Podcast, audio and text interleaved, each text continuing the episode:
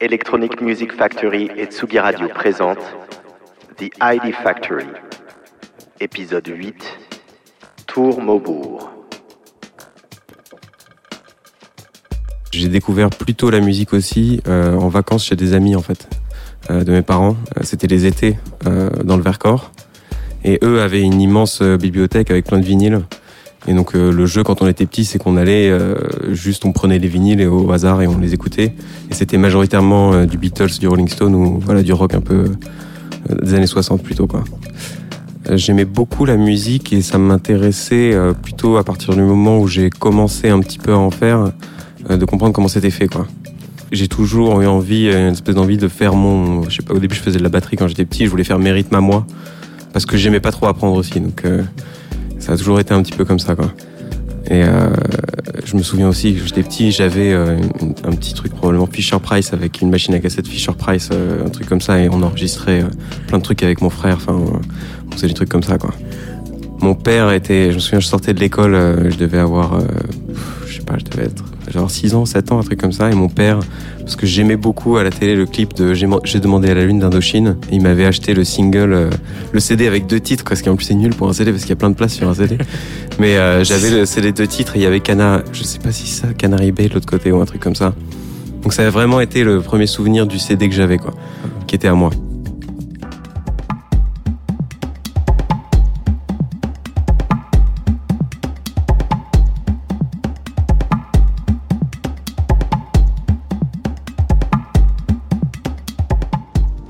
J'écoutais de la musique électronique sans vraiment savoir que c'était de la musique électronique parce qu'il y a de l'électronique euh, maintenant un peu partout, quoi. Euh, mais j'étais plutôt orienté sur euh, toujours de la musique, euh, on va dire, euh, où il y avait une voix et donc une chanson, voilà, un truc un peu plus classique. Et c'est vraiment venu quand je suis allé à Calvi on the Rocks, quand j'ai passé mon bac avec des copains. C'est des amis en fait qui m'avaient dit qu'ils allaient à ce festival, ils m'avaient dit faut que tu viennes, c'est trop bien et tout. Et euh, en y allant, j'ai découvert en fait pour la première fois des mecs qui mixaient et, euh, parce que j'allais parfois en boîte avant, mais je comprenais pas trop. euh, le mec était un peu caché au final. C'était pas vraiment encore euh, où les boîtes où j'allais. C'était pas une boîte où le DJ était mis en avant. C'était plutôt des clubs euh, où on allait pour euh, pour passer une soirée avec des potes, quoi, plutôt qu'on allait d'aller voir un artiste. Et c'est là que j'ai compris en fait un peu tout ce qu'il y avait dans cette musique-là, quoi. Et, euh, j'avais une vision assez euh, réductrice de la musique électronique comme quelque chose qui relève plus de l'entertainment que euh, de l'art, on va dire. Et j'étais plutôt orienté moi vers de la musique, on va dire jouer rock ou des trucs comme ça, parce que j'avais des groupes de rock et j'étais un petit peu dans ce truc un peu clivé de la musique électronique, c'est pas de la musique. Et c'est là que j'ai compris, que j'ai découvert la musique électronique un peu dans sa, dans sa, ce qu'il y a de beau, quoi. Genre des lives, il y avait des lives électroniques. j'ai vu Nicolas Jarre, je me souviens, où j'avais découvert un truc un peu beaucoup plus profond que ce que je pouvais connaître en fait, euh, euh, dans le sens où euh, j'ai eu vraiment une expérience de du dance floor. C'est ouf, quoi. Il se passe un truc ouf dans ce que j'écoute parce que aussi, enfin, je vais être un peu rébarbatif, mais c'était le live de Nicolas Jarre, donc il y avait, enfin, c'était pas un live, c'était un DJ set, mais je pense qu'il mixait que, ces- que ces morceaux. Et donc il y avait un truc très vraiment une, suite quoi dans, dans le DJ set qui était vraiment intéressante puisqu'il y avait une continuité permanente quoi dans, dans le set. Le fait aussi que la musique soit très lente, à l'époque je me souviens de m'être dit genre il y a quand même un truc où on sent que les gens entrent un peu dans une transe particulière quoi. Et c'est ça qui m'a vraiment fasciné euh, euh, ce jour-là quoi. Enfin, après et après j'ai écouté beaucoup euh, d'albums et d'album en album j'ai découvert plein de choses quoi. Mais c'est venu vraiment de ce moment-là particulier. Et ça a été aussi euh, euh, je me suis mis à écouter du hip-hop quand j'avais genre 18 ans. Enfin, quand je suis passé mon bac, je suis parti à Montréal. En arrivant à Montréal, euh, en arrivant dans une culture euh, qui était. euh, je, je dis, c'est peut-être ça qui m'a influencé à écouter plus de hip-hop, mais j'avais un pote qui écoutait du hip-hop. On, avait un autre pote qui était canadien et qui lui était à fond là-dedans, donc je me suis mis à écouter beaucoup de hip-hop. Et je me suis intéressé en fait après. donc au sampling et c'est par là qu'après je me suis peut-être fait plus une culture tout ce qui est jazz et on peut dire plutôt black music, genre les, classiques de, de funk ou des trucs comme ça, quoi.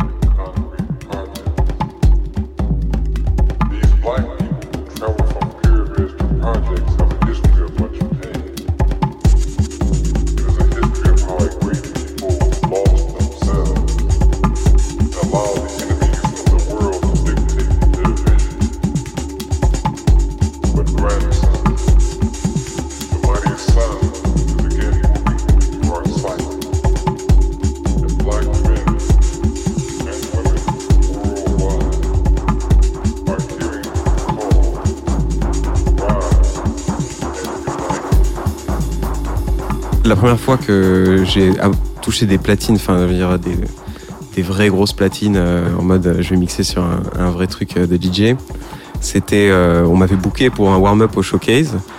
Je, savais vaguement mixer, mais pas vraiment mixer. J'avais déjà vu des contrôleurs, j'imaginais comment ça fonctionnait, un Q, un machin, ok. Mais j'avais jamais vraiment touché, touché de platine, et donc je m'étais dit bon bah je vais dire ok, je vais le faire parce que il faut bien commencer quoi.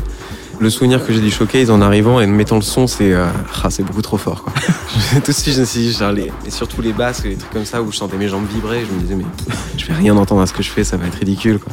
Ce qui m'intéresse dans le mix en fait, c'est plutôt faire euh, d'essayer d'avoir un bout à bout, mais qui soit le plus homogène possible, d'avoir vraiment une continuité.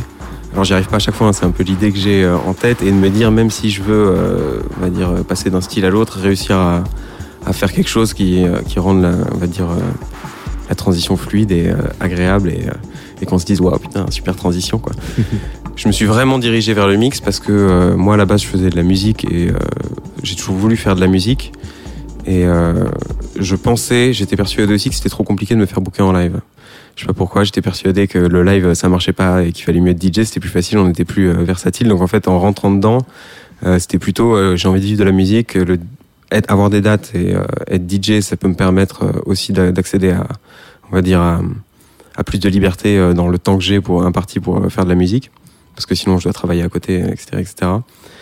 Et donc il y avait un côté aussi dans le mix que réussir à prendre les gens quoi et, euh, et les emmener vers dans un recoin euh, auquel ils s'attendaient pas quoi. Donc euh, tu commences avec euh, des choses qui sont plus accessibles et réussir à les emmener sur des choses un peu plus obscures. Ce qui est plus agréable dans un mix, c'est quand c'est juste comme un jeu en fait. C'est comme quand on est deux trois potes et qu'on qu'on apprend à mixer. Je trouve que c'était vraiment il y a quelque chose de vraiment jouissif dans le fait d'être simplement en train de s'amuser et de pas avoir de pression non plus. Mm. Je sais quand j'ai un set euh, qui va être un, set devant euh, un plus gros public, il y a un stress qui est pas le même et donc j'ai tendance à vouloir euh, peut-être surpréparer les choses parce que j'ai envie d'avoir un résultat et je me dis j'ai envie de passer par là pour emmener les gens là et emmener les gens là. Je le fais pour m'apporter un certain confort et pas trop stresser justement, mais donc je prends probablement un petit peu moins de plaisir aussi. euh, il y a quelque chose d'un un petit peu moins spontané. Donc dans le côté où j'ai, mais ça c'est peut-être parce que je j'ai envie que ce soit parfait quoi. Donc euh, je préfère arriver euh, en ayant quelque chose en tête alors que quand on euh, je sais que généralement, euh, quand je me retrouve à faire un back-to-back avec un pote euh, dans un club, euh, au final, c'est quand même le truc le plus drôle du monde. Enfin, c'est quand même, c'est quand même beaucoup plus sympa. Il y a une quelque chose de très enfantin, quoi. Genre juste, on est là à s'amuser, quoi. Et au final, il y a des gens qui nous écoutent et généralement, ils aiment bien parce qu'on s'amuse. Et c'est juste le fait de s'amuser qui, qui amuse les gens, quoi. Après, euh, moi, j'ai eu des super expériences à regarder un mec tourner euh, sur ses platines, pas bouger, et pendant deux heures, euh, il balance la, il balance la sauce et tu suis la sauce, quoi. Genre. moi, je suis plutôt à me mettre dans ma bulle. Déjà parce que je suis extrêmement concentré et c'est des stades de concentration où généralement si tu me parles aussi, bon, j'aime pas trop qu'on me parle, mais parfois tu as des gens qui viennent te parler et donc tu essaies de répondre, mais en même temps je m'aime bien de vraiment enfermer et me dire là, pouvoir en fait complètement oublier euh, ce que je suis en train de faire et d'être focus sur euh, ce qui se passe là, ce qui se passe là et oublier le reste. Sinon, ça peut être assez angoissant quoi. Parfois ça marche bien et quand euh, je vais me sentir bien et je vais sentir que je tiens bien le truc, je vais pas avoir trop de problèmes à peut-être interagir avec le public. Mais tant que j'ai pas atteint ce stade-là de confort où je me dis ok là c'est bon, et c'est souvent plus dur à avoir quand on fait des sets qui durent une heure, parce que c'est assez court au final et parfois on l'a pendant ah, 5 minutes au milieu, on est genre ah, ça y est je tiens le truc, et puis euh, il faut redescendre ou euh, préparer un petit peu une fin parce que j'aime pas trop me dire je, vais cogner pendant euh, une heure de suite quoi, j'aime bien quand même me dire on va faire une petite intro, une petite conclusion quoi. Donc interagir avec le public, c'est plutôt si je fais un set long et à partir du moment où je commence à me sentir à l'aise. Mais généralement, je suis dans ma bulle et je m'enferme beaucoup. Quoi.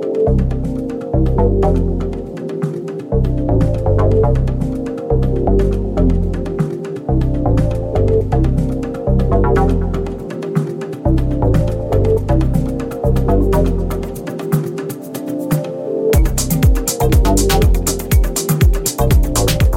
qui me manquerait euh, en club, disons, c'est euh, un petit peu un objectif aussi quand on sait qu'on a des dates. Euh, se dire je vais faire ces morceaux là et puis je vais pouvoir les tester ce week-end et euh, voir un petit peu comment les gens réagissent. Ça me donne un peu aussi le curseur de où en sont les gens. Je m'en suis pas rendu compte au début, mais j'ai l'impression euh, maintenant de comme j'ai plus en fait l'habitude d'aller en boîte de nuit, euh, ça fait quand même longtemps qu'on n'y va plus et et que euh, j'ai plus l'habitude d'avoir ce type de basse ou ce type de, de puissance sonore enfin, je fais moins de musique, on va dire, euh, qui est dirigée vers le club, quoi.